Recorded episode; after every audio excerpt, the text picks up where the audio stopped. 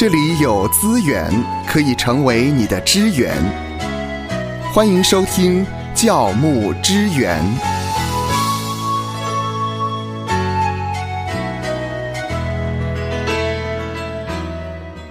在今天的教牧支援中，要和教牧同工探讨的话题呢，听起来是有一点的遗憾，但是我们不得不正视这样的问题，也就是万一教牧人员发生了外遇，这种情况的话，教会该如何的处理？那么，在这一回的教牧支援，我们要先和童工们谈谈教牧人员外遇的成因，呃，也就是什么样的人他容易外遇，什么样的人他容易被外遇，那在什么样的处境下容易发生这样的问题？而在下一回的教牧支援，我们会跟童工们一起来谈一谈，我们如何的预防在教会当中发生外遇的问题，以及发生了外遇之后教会的处理。教牧人员如果重新的回到了教牧的岗位的话，他会面对的问题，哇，这个问题真的蛮大的。但是我们也知道。确实，在教会里面也发生过这样的问题。没错，从诗篇里啊，大卫的描述，还有保罗书信的教导，甚至是主耶稣的比喻当中，我们都知道，牧人其实是非常重要的。嗯嗯。然后他的责任之一呢，是引导、保护羊群。那牧师呢，在信徒的心中也扮演了一个灵命生活的一个引导人、护卫者。如果是万一有一天呢，牧师自己都迷路跌倒的时候，那这时候教会该怎么办呢？羊群又该怎么办呢？是芳华也知道呢，呃，有一个教会的主任牧师发生了这样的一个问题，结果呢，教会有一部分的弟兄姐妹就因此而离开了。是的，羊群当下的惊慌大概可想而知，可是接下来却该如何？这个迷途的牧人还能不能被寻回来，重新捡起那些引路的杖啊、杆啊，再一次成为羊群之首吗？那教牧人员跌倒，其实这种事件呢，时有所闻。嗯，不单是牧师，教牧人员都有可能跌倒。是，而最容易跌倒的事情就是教牧人员的外遇。很遗憾的就是，这样的事情发生的还不算少，可能是牧师或者是其他教会的童工。那很多的教会，老实说没有办法很好的处理这样的遗憾跟悲剧哦。但是有些教会它可以，嗯，无论是个人或者是教牧人员感情有多深厚，一般的信徒呢，对神的仆人总是有一份那样子的期待跟敬重，是也对他们持有一个更高的道德的要求。有人说呢，罪是误用滥用神的恩赐。那教牧人员呢，处在一个受人敬仰的地位。同时，他又得到神所赐的各项的资源跟权利，可能也享有美满的夫妻关系。那如果是没有划清好界限的话，他们难免会遇见试探。呃，事实上，我们也知道呢，其实不只是在教会里面，那我们也发现呢，在一般的社会当中，无论是政治界也好啦，演艺圈或者是呃商业界，也都会有这种外遇的事情发生。是的。那因为教会制度的关系，有些教牧人员不需要对童工负责，也没有亲近的属灵伙伴可以分摊遇见试探之后的种种挣扎。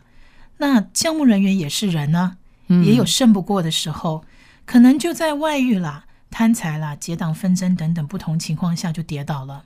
是，呃，也听过呃比较资深的牧师提醒，特别是教牧人员在三方面要。非常非常的谨慎跟留意，像是这个男女关系的问题啦，还有金钱上的问题以及权力的问题，这是要特别的留意的。是的，一旦传出教牧的人员，我们讲的其实特别，如果是指牧师犯罪的话，通常信徒的反应是最激烈的。嗯，我想肯定是的。信徒呢，他的情绪一旦一开始的时候听到这个消息，当然会很惊讶，因为会有会不敢相信。如此德高望重的牧师，竟然会做出这样的事。平日接受牧师的教诲跟劝勉，可是牧师自己却言行不一。那惊讶完了以后，通常进入第二个小阶段就会开始发出怒火。嗯哼，毕竟他们过高的期望为他们带来了也是过度的失望，就渐渐的由失望转为愤怒，觉得牧师背叛了他们自己的信仰，也背叛了会友的信任，因此呢，会渐渐的进入质疑的一个历程。因着原本领路的牧人自己都迷路了，信徒当然就开始怀疑牧者这个信仰的真实性。他们会想说：奇怪，牧师跟神那么亲近，怎么也会跌倒呢？甚至怀疑自己信仰的真实性，就是如果连牧师都做不到，我又怎么能够相信他所传的道呢？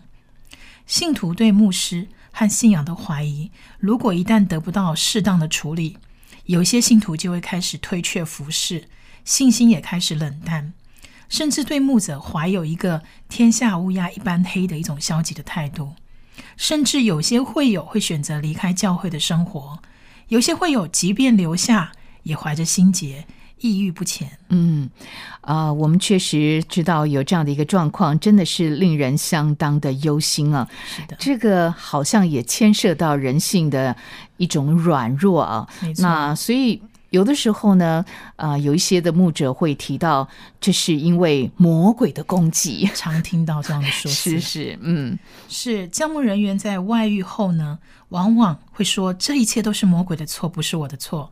只是，并非所有的外遇事件都起因于所谓魔鬼的怂恿，嗯，而是在于教牧人员有没有注意到，就是说他们自己生命当中可能有各种明显或隐藏的成因在里头，比如说原生家庭功能不健全的影响，忙于服侍以至于疏忽跟家人之间的关系，特别是妻子的关系，是的，或者是过度追求肯定跟成就呢？夫妻关系本身就不健康吗？服侍的时候未曾留意界限的问题吗？或侍奉以及生活压力的问题导致的呢？教牧人员个人感情，如果万一他过于丰富或过于浪漫的话，是不是也会造成这样的一种后果呢？世俗的价值观、信徒主动引诱教牧人员等等，嗯，这些都有可能是成因。通常外遇的原因呢，也不会就只是单一的成因。而是多项的成因复杂在一起所造成的。嗯，所以他在某个时机点爆发的时候，可能呃，在这个冰山之下呢，已经啊潜藏了很久的问题，然后突然爆发了。是的，我们以国外几位名牧师哈作为例证，我们来看看他们各自外遇的背景，当做一个参考。我们来看一下例证一啊，就是啊，多年以前有一个叫麦戈登啊。Gordon McDonald 这一位，他曾经担任过美国学生福音团契的总干事。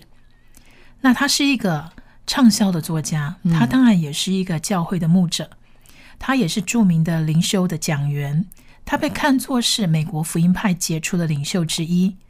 那在一九八四年的时候，他在侍奉高峰期的时候，就被人揭发他有婚外情。那这个时候他跌倒之后呢，他私下就主动向一小群的属灵伙伴来认罪，并且让自己向他们负责。可是后来谣言四起，就在一九八七年的大概六月的时候，这个 McDonald 他就公开承认自己的失败，而且他也辞去所有的服饰。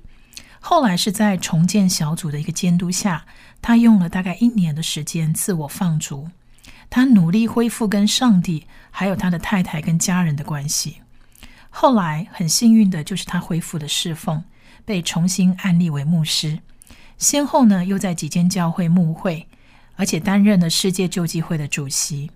好，还有领导杂志的总顾问、编辑等等。他写书也写了十几本，嗯，我想这是一个比较正向的发展。是，那么另外芳华也知道呢，就是非常有名的 Jim Baker 啊，这位牧师呢，他原来是全球最大福音机构传播网的总裁，他也是一个极负盛名、人人敬重的美国的布道家。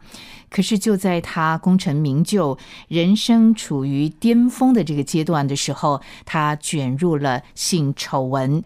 以及被控贪污、渎职、诈欺等等的罪名，就被判刑了四十五年。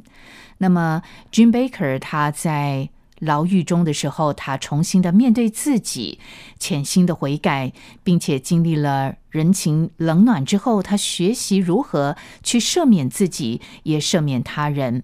最后呢，他从跌倒的地方再度的爬起来。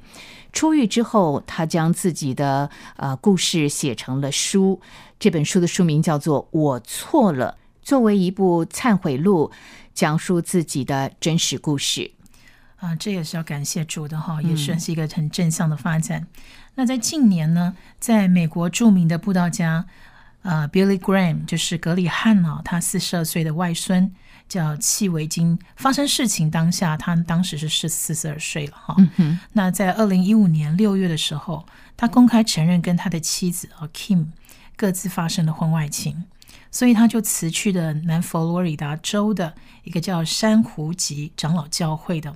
牧师一职，嗯哼，那一直到呢，二零一五年的七月的时候，戚维金呢在脸书上首次打破沉默，他也接受网络媒体主持人的一个访问，嗯，他提到呢，即便是牧者，处处还是都充满诱惑，是。那一直保持警醒的他呢，一直到他发现妻子先外遇，所以他在后来寻求他的朋友的安慰的时候，就不慎掉进去不正当的关系里面。虽然维持的时间不长，但是他从来没有想过会发生这样的事情。嗯哼，他相当的懊悔，他也很明白说，啊，一旦做了一些他觉得自己很愧对神的事情，想自杀的那种心境，他当时是很明白的。嗯，那当然，他最后也是选择就是先退下啊牧师的职责。嗯啊，好，以上呢，我们举了几个国外很有名的牧师的例子。啊，其实芳华刚才也想到，在圣经里面，像这个大卫王这样的一个啊蒙神心意的一个君王，他也犯了这样的一个错误。真的，像这样子的一件事情呢，是要值得防范的。是的，大胃王可能看大家在眼中看起来是因为他当时太闲了，所以他犯罪。可是太闲不行，太忙也不行。是哈，因为魔鬼最擅长利用“忙”这个字来对付现代人的婚姻家庭。其实呢，夫妇呢最需要花时间在沟通上，透过沟通呢，可以使儿女在外面受到的伤害可以向家人倾诉。沟通呢，也可以消除夫妇之间所引起的一些摩擦跟误会。嗯，沟通呢，也可以建立归属感，让家庭成员可以找到一个认同，以及找到可以爱的一个对象。我们呢，不能够宽容或者是妥协。魔鬼用忙在人跟人之间筑起的那道高墙。嗯哼，是好。那么接下来我们就要来看一看呢，就是容易发生外遇的传道人的特质，以及容易与传道人发生外遇的对象，以及容易引起教牧人员外遇的一些处境。当我在思考这个题目的时候呢，我就参考了一份神学院啊所写的关于教牧人员外遇的一份博士论文。嗯，那这里告诉了我们可以怎么样的来啊预防外遇的问题。到底什么样的人呢？他容易外遇啊，容易发生逾越两性关系界限问题的这种传道人的特质呢？嗯其实大致上是这样子的，就是说我们呢罪性的本质呢是偶像崇拜。不让上帝做上帝，而是自己想要扮演上帝的角色。那性犯罪的根源呢？其实他还是偶像崇拜，而那个偶像其实就是自己。嗯，当一个传道人以为自己很属灵，面对试探可以不受诱惑的时候，他其实就是把自己当上帝了。那当一个传道人需要异性的肯定才觉得自己有价值，他其实也是在崇拜他自己。那当一个传道人呢，为了满足自己性的欲望而罔顾圣经清楚的教导，去发生婚前或婚外的性行为的时候，其实他就是选择了魔鬼的道路。那如果他还为自己的行为在辩护，觉得自己这样做是情有可原或者是可以接受的时候，那他大概就是扮演上帝的角色，自己决定善恶吧。嗯，所以这样听起来，也就是。太骄傲了，把自己当做是一个偶像，或者是把自己当做像是上帝一样的受人的崇拜喽。是的，所以传道人最根源的问题还是灵命的问题。当一个传道人没有时常的亲近上帝，就为落入试探提供了一个很好的温床，那私欲的种子就开始滋长，然后有一天就长出罪的一个果子来了。当我们跟上帝的关系亲近的时候，真理的圣灵会引导我们进入真理，我们比较不容易被魔鬼错误的价值观啦，或者是谎言所欺骗。我们也比较不会愿意让圣灵担忧。但是，当我们跟上帝的关系疏远的时候，我们就很有可能会消灭圣灵的感动，不听圣灵的提醒。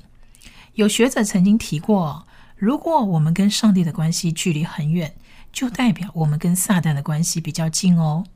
那我们当然就会落在撒旦的权势之下，活出这个世界价值观的一个行为。那其次呢，我们要探讨的是。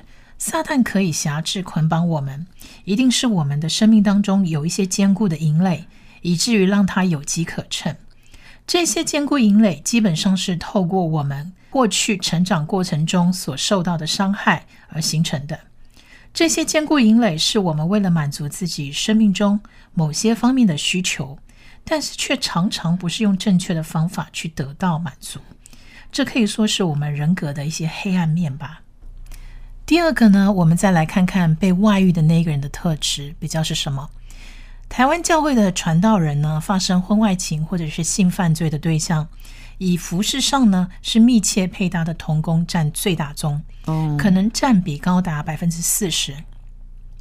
这些童工呢，包括了女传道、执事、小组长等等。其次是所关怀辅导的对象，这个是占占比大概百分之三十。再来是一般的会友，占比百分之二十，嗯哼，而非本教会的异性的数量是最少的，大概是百分之十左右。那这个数字呢，让我们看到就是说呢，呃，互动关系越密切的话，越频繁，越有可能从同工的关系或辅导的关系变质为感情的关系，甚至到达肉体的关系。那传道人的侍奉呢，其实就是一个跟人有高密度接触、高强度心灵互动的一种工作。嗯，如果没有高度的警觉性的话，很容易就跟同工或与辅导的对象产生一些日久生情的作用，而自己不知道。嗯哼。第二方面呢，传道人呢，可能是同工受辅导者或会有的权柄，那他们呢，可能很尊重这些传道人。哦，他们也很顺服这些传道人的权柄，也很信任传道人的一个品格，更相信传道人的一个教导。所以，传道人跟他们的关系啊，是处于一种权力极端不对等的状况。嗯，如果一旦传道人有所要求，这些对象很多时候是很难说不的。所以呢，如果关系一旦变质，不论是谁开始先释放出想要进一步发展彼此关系的一个讯号。传道人绝对要把持得住。夏乐老师刚才提到了是两种对象的特质是很容易产生外遇的情况。那么接下来在什么样的处境下是容易产生外遇呢？有关处境的问题，我们可以留意两方面的处境。第一方面呢是跟家人的关系。如果传道人跟家人的关系相对疏远，夫妻关系是冷漠紧张，甚至冲突不断的。传道人产生婚外情的比例当然就比较高。嗯，那第二方面呢是教会的文化。如果说教会很强调传道人的权柄要全然顺服，那就为传道人的权力滥用提供了一些温床。如果教会非常施工导向，以不休假为爱主的一个表现，以竭力服侍作为一个荣耀的一个表现，传道人就很容易崩耗，面对试探的抵抗力就会偏低。那如果教会是充满律法主义的精神，传道人不许有软弱，不然就不是一个好榜样的话，这样传道人有问题也不敢向别人求助，也不敢请人代祷，问题就会持续发酵，越演越烈，到最后没有人知道。等到有一天突然爆发开来，就常常已经是到了一种很严重的地步了。谢谢夏乐老师给予我们啊这个问题的研究跟分析。那么究竟？教牧人员外遇可以怎么样的预防呢？以及外遇之后教会要如何的处理呢？还有外遇的教牧人员再次的回到了侍奉岗位，可能遇到的问题等等。那么我们将在下一回的教牧支援继续的和您探讨。愿神赐福收听节目的你。就让这一次的教牧支援成为你侍奉的资源。